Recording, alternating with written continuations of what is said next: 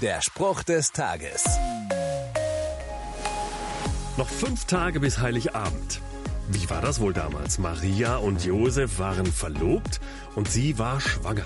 Und als wäre das nicht schon schwierig genug, war Josef sich sicher, dass das Kind nicht von ihm ist.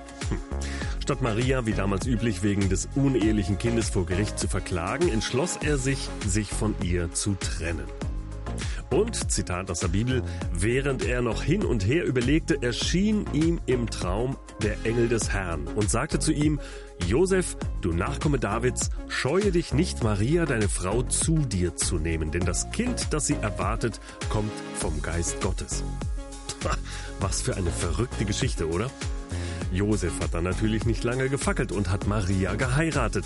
Er hat erkannt, dass dieses Baby die Welt für immer verändern sollte. Der Spruch des Tages steht in der Bibel.